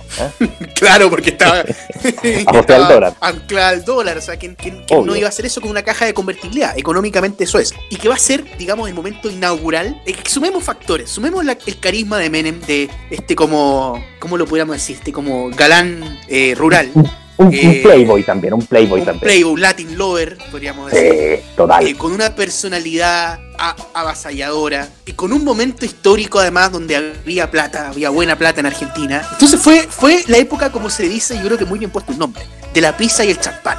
Total, total. Menem inauguró una época, yo diría, de, de- no sé si de relajo, pero de distensión, una, Sí, una época de década los 90, De distensión argentina. una época donde, donde ya este drama político y económico por fin cedía y Argentina tenía una vida más o menos normal y, y eso se manifestaba en el espíritu, incluso en, en el ánimo de las personas. Nosotros siempre hemos recordado con don Felipe la, la- la gran entrevista que le hizo Mirta eh, Legrand al doctor Ah. Menem en el año 90 Sí. extraordinaria, donde realmente el, el doctor Menem hace gala de sus dotes como bailarín de tango, como contador de chistes, saludaba a todas las mucamas de beso, ¿ah? era eh, un hombre muy carismático. eh, Ya, o, ya. baila- o bailaba danzas turcas también a veces el programa de Mirta. También, total. Y bueno, yo me recuerdo a la Argentina de los 90, por lo que a uno le llegaba acá a Chile por, por televisión. Está Tinelli, Grande Paz. eh, Ah, grande, bueno, grande, grande Pava es como el símbolo de Total. esa Argentina bullente de, de- de principios de década. O sea, donde no hay problemas económicos, donde Total. la gente puede ahorrar, puede comprar. Entonces van a ser los Sí. 90, unos Tinelli con, con esos programas livianitos. Livianito. eh, hasta, hasta el rock nacional se vuelve más, más liviano. Claro, porque ya Soda ya entra en una fase ya de, de- De separación. poco a poco de separación. Eh, Cerati empieza a grabar su Pero grandes discos de. Cerati. No, y Eh, experimentales, mucho- muchos experimentales también. Dínamo, etc. Eh, eh, eh, Ah, entonces, muy bueno, muy bueno. Entonces, era una época en que ya Argentina mostraba un dinamismo a todo nivel, o sea, político, estabilidad, en economía de crecimiento, en su sociedad, su cultura. Básicamente, Argentina volvía a ser un país eh, donde se podía vivir y vivir bien. El Un gran país de hoy día de los 90 en América. Total, total, incluso más que Chile, porque, claro, Chile es históricamente un país mucho más pobre y su, y su eh, crecimiento fue a base de gran esfuerzo, a puro ñeque, ¿ah? pero Argentina era un país que lo tenía todo para, para crecer y por muchos años no lo hizo, y ahora con Menem se codeaba con las grandes potencias. Es decir, Menem decía que tenía relaciones carnales con Estados Unidos. Bueno, de hecho, cuando vino, cuando vino el presidente George Bush, ah, padre, Argentina, esto es muy, muy curioso, porque cuando vino Bush el 91, eh, llegó a la Casa Rosada, y la Casa Rosada, eh, ustedes conocen este salón de prensa de, de la Casa Blanca, que, que Claro. dice The White House y, y una cortina DC. azul. Claro. Y una cortina, la- claro, Washington y la, y la- y la Casa Rosada pasó a tener una cortina beige con el mismo logo tipo Casa Rosada, Buenos Aires, Argentina, con el logo de la misma forma que la Casa Redondo, Blanca. ovalado. Ovalado con la, Y cuando- con la casa. sí. Y de hecho, cuando, cuando entra el presidente Bush al salón, cuando lo invitan, es muy curioso porque levanta la vista y como que, como que mira asombrado, mira todo como a su alrededor. Porque debe decir, estos, estos gallos nos están copiando, pero ya de una manera obscena. Total, total. Y, y de hecho, a, a- a los años, a los años invitan al presidente Menem a, eh, a Estados Unidos y tiene el honor de ser uno de los pocos presidentes latinoamericanos que han hablado frente al Congreso, al Congreso, a las dos, a las dos cámaras, a las dos casas, en, en un discurso que solamente está reservado para el Papa, y grandes dignatarios. Mr. Speaker, Mr. el- Speaker, the the President of the Republic of Argentina. y entra, ¿qué debe haber sentido, haber sentido Menem en ese momento? O sea, debe haberse sentido en el, en, digamos, en la cima del mundo. Total. Un Menem que se rodeaba con las grandes personalidades del mundo, que, que Orlando. una. Exactamente. Y este Menem que, que, que le habían regalado un Ferrari y él, aunque lo tuvo que donar al Estado Nacional, igual lo piloteaba, de que lo voy a pilotear yo. Claro, Olivo se convirtió, Olivo se convirtió eh, en una eh, el, el lugar más entretenido de Argentina. O sea, Total, total. ahí hacían fiestas, hacían comida. Eh, el otro día leía un poco eh, una declaración que hace poco dio Zulemita, eh, la hija de, de Menem, de que era como una especie de hotel, de hotel del Estado, donde tenían sirvientes a toda hora, pero se le veía muy cómodo. Esa es la época en donde Menem además tenía a su, a su, estaba a sus anchas porque tenía el control total del país. O sea, gobernadores como Kirchner le, le rendían pleitesía, tenía una oposición, sí, eh, sobre todo lo que se va a llamar el Frente Grande, y a ciertos sectores de incluso del, del peronismo, pero todavía El- el- no tan claro, el, claro, primero el, prepaso también. eh, Claro, y la, claro, y la, el U- paso y la- se va a formar después, claro. se va a formar después, y la UCR, pero todavía era muy minoritario. O sea, la primera mitad, el primer mandato de Menem, que yo creo que el mandato más glorioso y esplendoroso que ha tenido Argentina, yo creo que desde Roca. Yo creo que todo como San de Carlos, Pe- de Carlos Pellegrini, una cosa así. O de San Martín, yo creo, porque es una cosa impresionante. Sí, impresionante. De hecho, yo, yo digamos, no, no tengo recuerdos de esa época, de esa misma, pero más adelante, ya en los estertores de Menem, igual estaba esta idea de que Argentina era un país eh, donde todo estaba pasando. Y, un país que, que ofrecía oportunidades. Era la época de la pizza del champán. Esto, esto es como, como despectivo, es como decir gente sin mucho gusto, eh, que mezclaba, digamos, dos, dos, dos cosas como por puro por puro lujo, es decir, tenía tan poco gusto pero era derrochadora, entonces mezclaba no champán con caviar, era pizza con champán, o sea, ya chabacano pero, pero con oro, con, con, con gloria. Claro, era, era una época realmente de mucho disfrute, ¿ah? de mucho de, de- de- de los, autos nuevos, los viajes a Miami. Era, Claro. una, una época de, prosperidad. Ezeiza pero, Ezeiza pero con movimiento, pero todo el día. Eh, parejo. Y de hecho esto se va a reflejar en algunos comerciales de la época. Hay un comercial que me gusta mucho de Menem del año, bueno, primero en el 89 con Vamos a trabajar, Es- es- arremánguese. Y vamos a crecer. Arremánguese. Exactamente. Era. Es tiempo de cambiar, arremánguese. Y el mismo Menem arremangándose. Arremangándose todo eso. Es muy buen comercial. Claro. Eso es como de la, de la lógica de la revolución productiva. Todavía, pero no. todavía. Yo, yo- yo creo que yo, creo que era algo ambiguo porque nos decían para qué había que arremangarse. Claro, Entonces, es decir, era- estaba como arremánguese porque vamos a privatizar. claro, no lo podían decir abiertamente, pero era una, un- un, eh, eh, una apelación al esfuerzo del, del argentino. Yo creo que el Claro, de que siempre el había salido adelante con esfuerzo. Con polenta. Pompo lenta, como decía IPF, el de Castro Castaña. Claro, Polenta. IPF, energía. Eh, aquí nos acordamos de todo. Totalmente, estaba ahí sonando, sonando de fondo. Y- pero, para mí el, el comercial cenit de, esta, de este primer gobierno milenista es el 92. Era un país en crecimiento que va para arriba, con gente trabajando en empresas, con, con gente comprando, eh, poniendo su casa propia, un empleo. eh, Claro, porque llegaban los supermercados, llegaban las grandes tiendas. Exacto, eh, el, el crédito mucho más barato, eh, las, El familias crédito podían, barato. las familias podían viajar y, y decía, ahora el esfuerzo tiene sentido. Sigamos. No, Era- es extraordinario, extraordinario. Sí, Una pieza ma- maestra, una pieza maestra de de propaganda. la comunicación política. Absolutamente. Totalmente. Y ahí estaba el menemismo, ¿ah? gran época de la Argentina. Y nosotros también conversamos en, eh, eh, sobre el declive de Argentina hasta el día de hoy, en que está exangüe, exánime casi de la República vecina, nuestra querida República Argentina, la cual tratamos de saldar una deuda haciendo estos cuatro capítulos de la Argentina al palo. Con nuestro invitado Lautaro, eh, el último de estos capítulos repasamos la década Del partido, comillas, del partido Demócrata. Exacto, el Partido Demócrata Nacional, en específico él de Mendoza. Y, y claro, repasamos con él eh, la última década argentina. Y Un en momento, especial, pero. momentos impresionantes de esa década loca, ¿ah? esa década loca kirchnerista, donde hubo varias peleas, varios enfrentamientos, y entre ellos el, el- el enfrentamiento ya queda un clásico, ¿ah? del, eh, del piquetero eh, conductor de, de movimientos políticos Luis de Liga, ¿ah? dulce kirchnerista, con el eh, comediante locutor radial Fernando Peña. Y hacíamos alusión a ese enfrentamiento radial que tuvieron y después televisivo. ¿ah? Que estuvo muy bien narrado, la verdad. O sea, que, este, que realmente fue delirante, o sea, esa, es, eh, volver a rememorar aquella aqu- aqu- aquella pelea que tuvieron, pero es que era demasiado gracioso, o sea, eh, eh, Delía haciendo referencia a donde vivía, vos vivís en San Isidro, y vos estás hablando con la Ferrere, asentamiento del Tambo, Manzana 1, lote 3. Un momento, momento realmente, pero notable de esta serie que vamos a escuchar ahora. ¿ah? Vamos a repasar.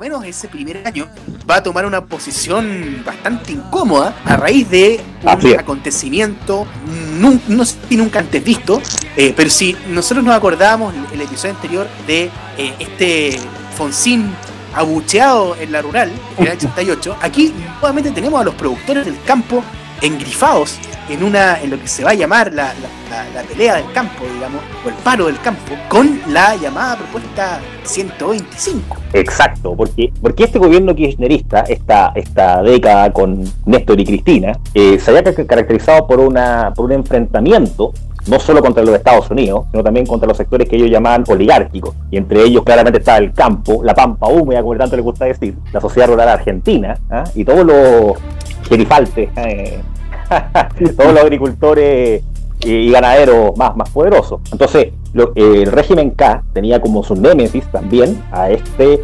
grupo, eh, a, esta, a, esta, a esta capa eh, muy, muy poderosa de Argentina, eh, a, la a la agroindustria, básicamente. Y, y, y bueno, tal era la animadversión que tenían contra ellos que ellos nunca fueron a inaugurar la rural. ¿ah? En los 12 años, nunca los presidentes de Argentina, Néstor y Cristina, fueron a inaugurar la exposición rural de Palermo. Y claro, y, y el 2008, eh, este enfrentamiento llegó a su cenit con la dictación por parte del entonces ministro de Economía, eh, Martín Lustó, a quien ya hacíamos referencia, de la resolución 125 que elevaba las retenciones a eh, los cereales, básicamente a la soja. Y como había dicho Lautaro recién, era un cereal cuyo cultivo, por el aumento del precio internacional del mismo, eh, había crecido muchísimo en estos años. Y por tanto, eso desató un conflicto feroz en, entre, en el campo argentino entre los agricultores y el gobierno, con cortes de ruta, manifestaciones, cacerolazos, de todo. Una, una verdadera rebelión civil. El famoso contra- derrame de leche también. Eso estaba pensando, Anda. los tambos. Sí. Los tambos daban vuelta a la leche, una cosa. Fue etapa de Clarín el día de la 125, el campo en rebelión. Y aquí entonces figuras eh, de las cuales que van a tener acá una participación bastante destacada. Habíamos pensado eh, en un episodio entre Fernando Peña y cuando, Ah, no. estaba, cuando estaba y Luis Delía. Y Luis Claro, claro, porque ¿cómo? Luis del, este, este personaje merece que, que lo describamos un poco más. ¿ah? Yo creo que Luis Delía es el representante del kirchnerismo más, como dirían allá, esa expresión que usan, eh, más brutal, diría yo. ¿ah? Eh, eh, es, un, es un hombre que... Berreta Sí. era eso estaba pensando, Berreta. Berreta, Sí. Berreta. Claro que es eh, Luis Delía es un activista. ¿ah? Él, él se dice, de hecho, ser cristiano a sí mismo. Él, eh, él, él- él comenzó con estos grupos de etiqueteros en los años 90. Dirigía todo este grupo. Era eh, dirigente de una eh, institución o, movimiento llamado eh, Federación Vivienda y Hábitat, que básicamente era una coordinadora de desocupados y, era y una, especie de, la co- de cooperativa que quería dirigir eh, obras sociales. básicamente. Es como anda Chile en, en- en una cosa Una así. cosa, es, es como el, el clon de Ros- Roxana Miranda, básicamente. Una cosa como Roxana Miranda. Y resulta que este personaje, eh, uno de estos días en que, como hablábamos hace unos minutos, siempre eh, tácitamente en Argentina se, habían, se ha entendido que los kirchneristas se manifestaban en la Plaza de Mayo y los familiares de los militares en la Plaza San Martín. Era Claro. como tácitamente un entendimiento de que cada uno tenía su lugar para protestar. Pero resulta que estos familiares de los militares fueron a la Plaza de Mayo una noche del año 2008 y Luis Delía se enojó porque cómo estaban invadiendo su territorio estos oligarcas. Entonces se agarró a combos, a puñetes con uno de estos de estos representantes del mundo militar. Eh, como decía Luis Delía, el vocero de un coronel que dirigió la represión en Entre Ríos. ¿ah? Y por eso solo hecho le- lo agarró a Peñascal. Entonces, entonces, por esa razón, resulta que, bueno, el locutor eh, fallecido, Fernando Peña, eh, eh, había llamado a la, casa de Luis Delía para pedirle explicaciones sobre por qué había pegado a tanta gente en la Plaza de Mayo. Resulta que le contestó su hijo, y parece que su hijo estaba medio dormido, no entendía nada de lo que estaba preguntándole Peña, y Peña prácticamente lo tomó por un estúpido, y lo, se burló de él. Y resulta, y, y- y al otro día, Luis Delía lo llama, y este diálogo, este diálogo es increíble, porque... Parte, que parte increíble. Es Parte, el, parte increíble porque eh, Peña tenía una sección en su programa que se llamaba Nota de Color. Tenemos y, una nota de color. Adelante, por favor. y- y- y resulta que eh, de- eh, Peña dice, tenemos una nota de color negro, ¿por qué está Luis Delía al otro lado de la línea?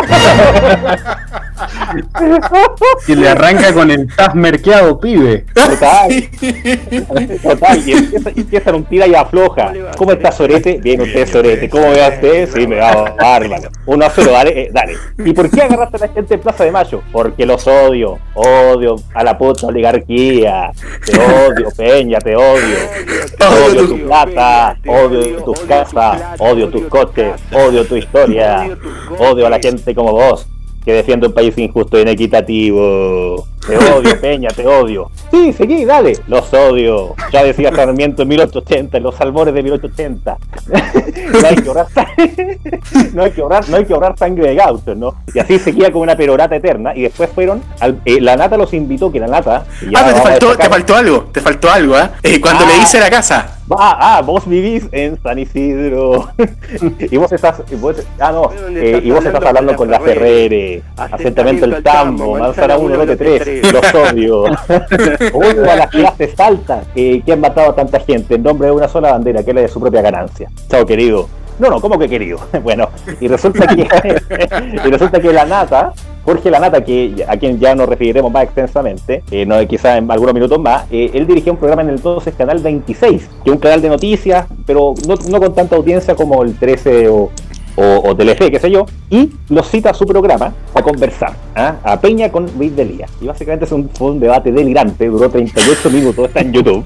Y básicamente, eh, yo creo que terminó ganando ese debate Luis Delía, porque Peña no pudo sostener eh, sus palabras, creo que pecó de liviano y lo acusó de corrupto. Y entonces, y al decirle corrupto, Delía le dijo, ¿Vos me, estás, vos me estás acusando de corrupto a mí, bueno, vas a tener que, si sos tan gallito, vas a tener que demostrarlo en sede judicial, porque me lo dijiste delante de toda la prensa argentina, y eso es una calumnia.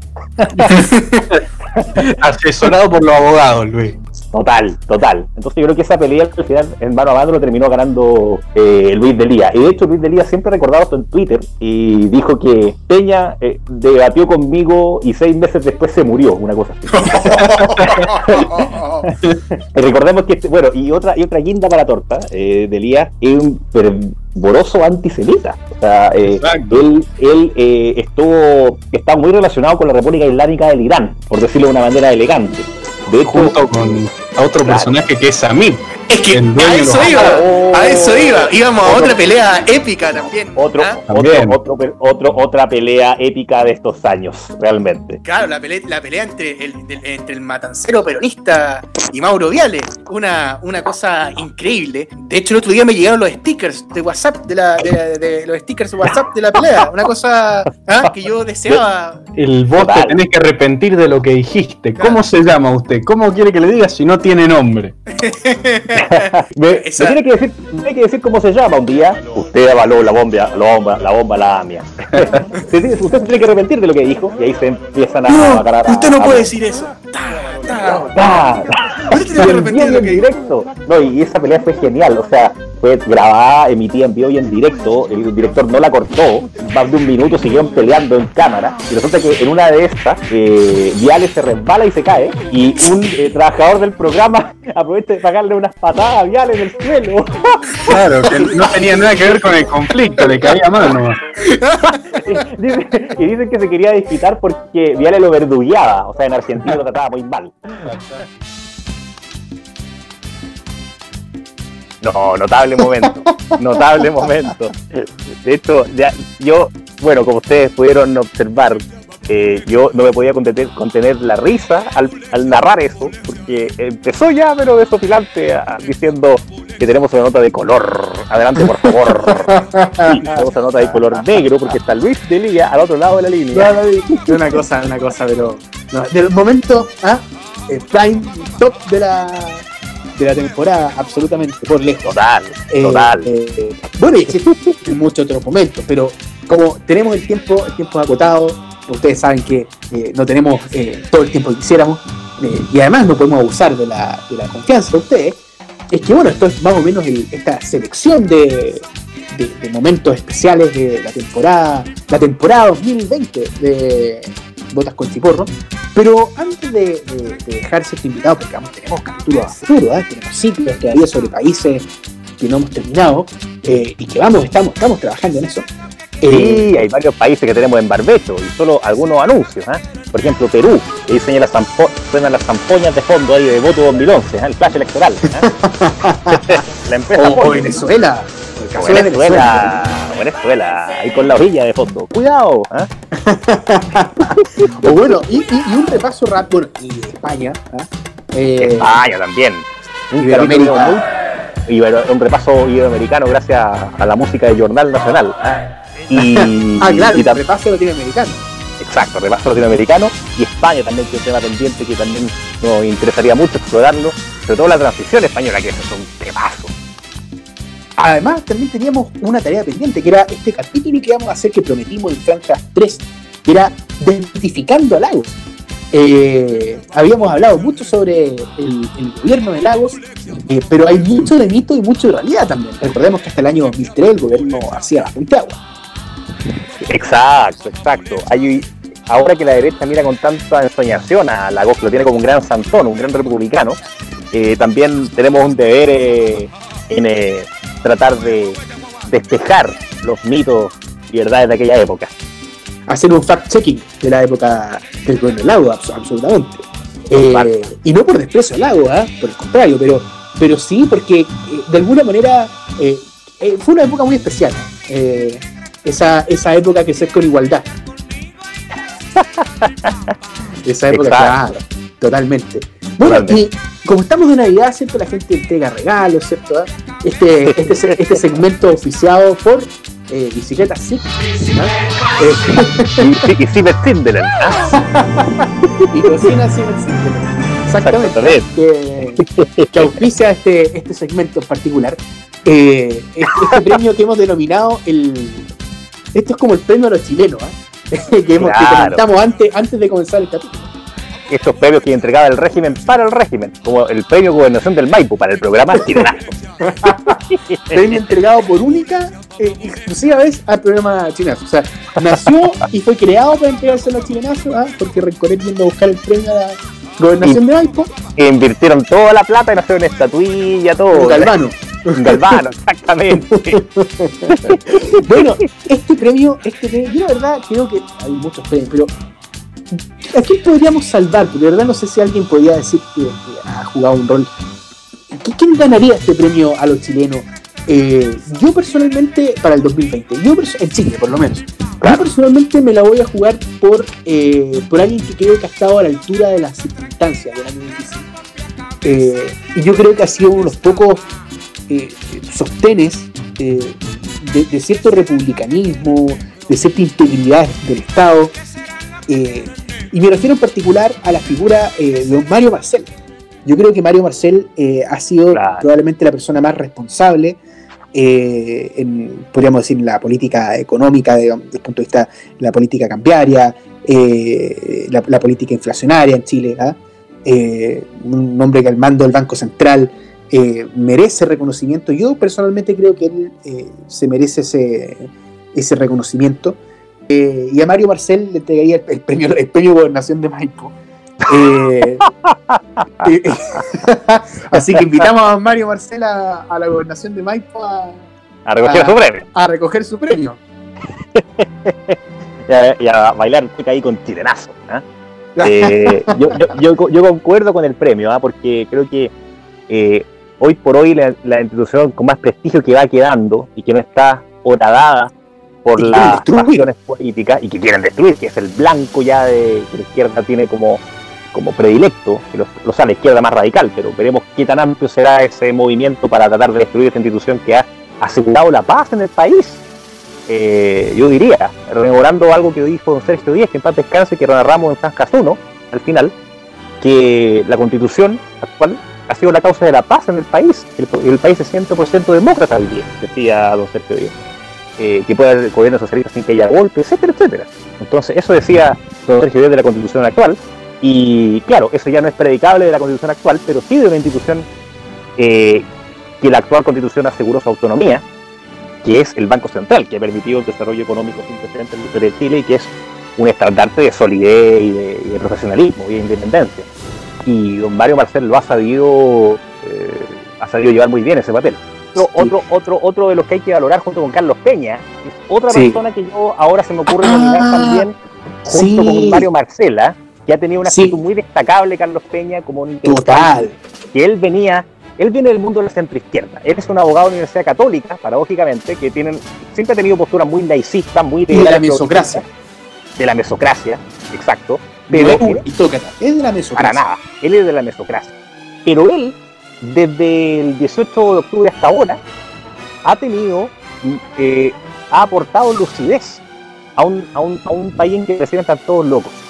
Eh, él ha aportado desde sus columnas en Mercuriales eh, y desde sus intervenciones cada vez más frecuentes en diferentes foros, en espacios televisivos y otra índole, una, una reflexión sosegada, crítica y mesurada frente al, problema- al, al momento que estamos viviendo, Eh, diciendo Total. cosas que diciendo cosas que hoy eh, parecieran no ser de sentido común de la clase política, pero que sí son de sentido común. Es decir, que, hay, que tiene que haber Estado de Derecho, que las normas se respetan, que la justicia lo puede hacer a excepción de personas, etcétera, etcétera, etcétera. Un largo etcétera.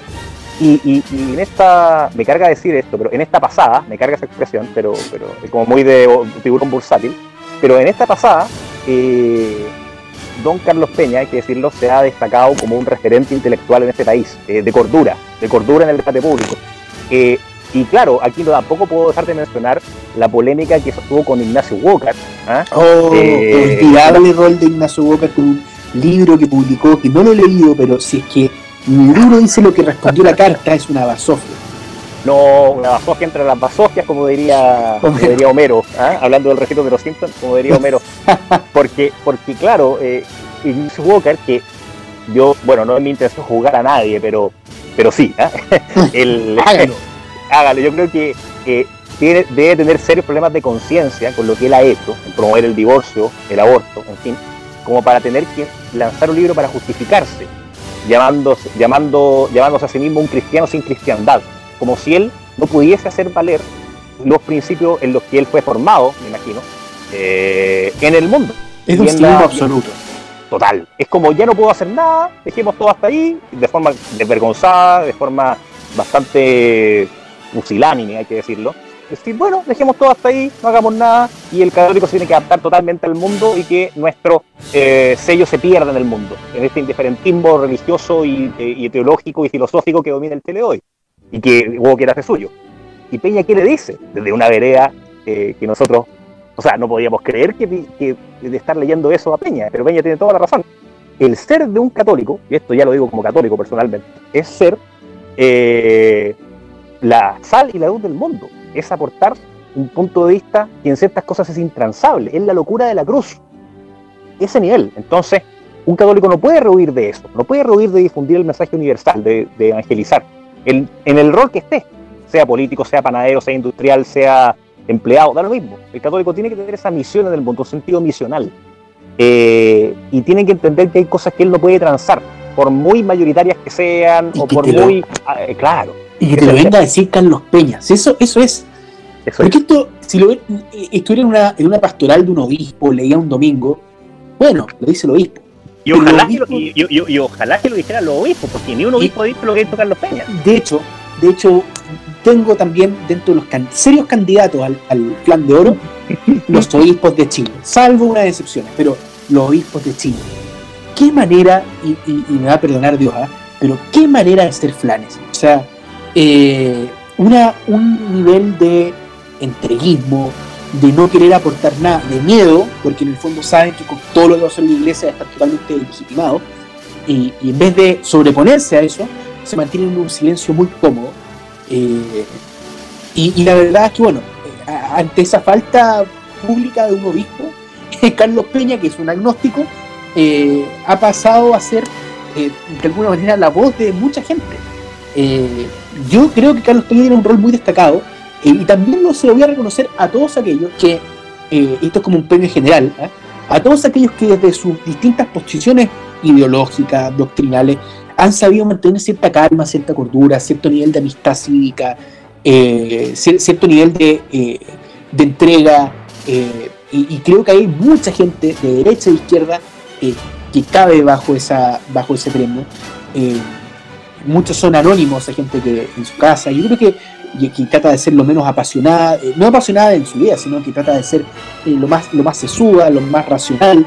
eh, y pienso que toda esa gente se merece un reconocimiento porque hoy día prima eh, el grito fácil, eh, el, el- el- el decir cosas católico caigan bien, la política entretenida, toda esa basofia, Pasó. eh, basofia absoluta. eh, bueno, es, ese es el punto, sí. Eh, no, no, eh, ¿cómo se llama? Eh, como diría eh, don Víctor García Gacena, eh, respecto a, eh, ¿cómo eran las frases de los valores republicanos? eh, era. eh, ah, ¿cómo era? Eh, No sé, ah, perdón, perdón. Como decía eh, Víctor García Garcena, ¿eh? este mítico video, no se entiende el régimen sin virtudes, sin virtudes republicanas. ¿Ah? Eh, y yo creo que acá, acá eh, en este caso, gente que tiene virtudes republicanas, entonces este premio se amplía a todos aquellos que han mantenido cierta racionalidad en la discusión en sus casas, además con una pandemia, ¿ah? que- pero que ha tenido esa, esa racionalidad, ese aplomo, eh, y que no se sulfura, que no se deja llevar por canto sirena. y de alguna manera este, este programa ah, quiere llegar hasta sus hogares para, para agradecerles. No, totalmente. Nosotros debemos este premio, Gobernación del Maipo, premio chileno, como se le quiera llamar, a todos aquellos que han man- mantenido en alto la- las diferentes virtudes cívicas y que han contribuido a, a encender una luz en este panorama oscuro que estamos viviendo en, en Chile. Así La que, medalla, la medalla misión cumplida. Como la que se entregó, una vez vi una. Sí, Ah, porque ah, cuando el régimen estaba yendo fue entregando medallas por todas partes. eran como los juegos olímpicos, eran como los Juegos Olímpicos del, eh, del Los Juegos, régimen. los Juegos Olímpicos del Pinetrismo. Exactamente. Pero Y la, así- y la- y la- y la- y la- y la antorcha era la, era, la, era la llama de la libertad, claro. el altar de la patria. Pero bueno, estamos llegando ya al final de un capítulo largo, ¿ah? Eh, pero eh, muy, muy sabroso porque hemos podido ver, eh, hemos hecho un refrito ¿ah? de todo lo que de todo lo que ha pasado este año y con una perspectiva un próximo año ¿ah? que sea mejor que este. Pero seguiremos acá, queda mucho, queda mucho por, por delante. Así es, queda mucho por ver. Ya, y claro, remontando. Es como Megavisión eso. Queda mucho que ver.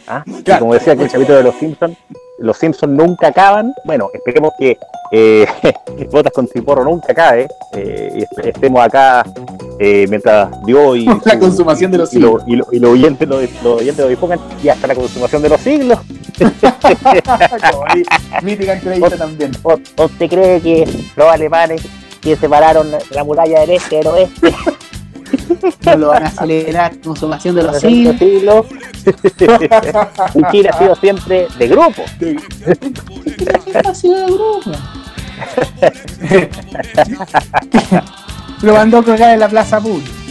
Claro, Pedro Valdivia llegó y fundó a Santiago. Y se peleó con Pedro Sancho Verao y lo mandaron a ahorcar en la plaza pública. ¿Por qué? Porque siempre Chile ha sido siempre de grupo.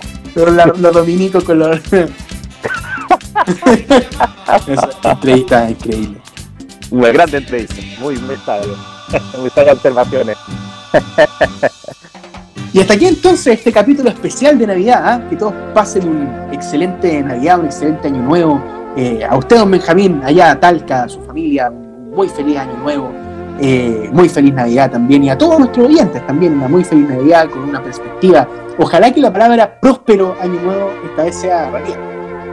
Así es, don Felipe, un gran abrazo allá al Gran Valparaíso, feliz Navidad y próspero año nuevo para usted y su familia. Y claro, ojalá que para todos nuestros oyentes también, que sea un año tranquilo, un año pacífico, un año donde eh, en lo personal cada uno pueda cumplir con sus metas, eh, en lo familiar, en lo profesional, y por supuesto que Chile tenga días mejores. Eso es como medio piñerista. Tiempos mejores. No, tiempos mejores no, yo me acordaba de... Oh, no, nefasta. hay, hay, hay lemas que envejecen mal y ese, ¿ah? Yo creo que el, el Puma Rodríguez estar enojado. El, Pésimo. eh, es pésimo. ¿ah? No, yo, yo me acordaba más bien de, un discurso de don Jorge Presandri cuando era candidato en el 70 y terminó una locución diciendo para Chile brillarán días mejores. Y hay aplausos de, de la señora Santiaguines que enfocaba ¿Verdad que- TN cuando... No, y Frey, la campaña de Frey de 73. Vendrán Ah. días mejores. Ah, eh, lema claro. 73. Claro, y eso me acuerdo, Claro. me acuerdo de, de la batalla de Chile cuando decía que Frey le dio una paliza. eh, ojalá tuviera un gusto como Frey, decía que era candidato a senador en aquella oportunidad. Ah, bueno, que en esa época, ah, después el país quedó hecho ceniza. Eh, pero, pero el, bueno, Frente, el Frente Popular perdió 30 por 70, como, como diría alguien. 30 por 70, exactamente. Y ahora sí que sí nos despedimos. Un abrazo para todos. Don Benjamín, nos estamos viendo. Y, eh, como siempre, eh, aquí pueden encontrarnos. Así es, un abrazo muy grande, don Felipe, y a todos nuestros auditores de Arica, Magallanes, de la cordillera hasta la isla de Pascua y en todo el orbe a través de Botas con Ciporro, su podcast, y ya se, y- que ya se yergue como el más granado de la radiotelefonía nacional. Hasta luego. Nos estamos viendo. ¡Otra vez!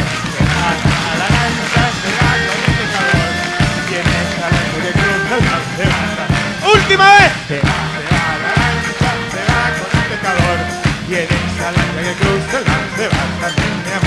¡Feliz 1980! Hagamos un saludo para todos nuestros telespectadores.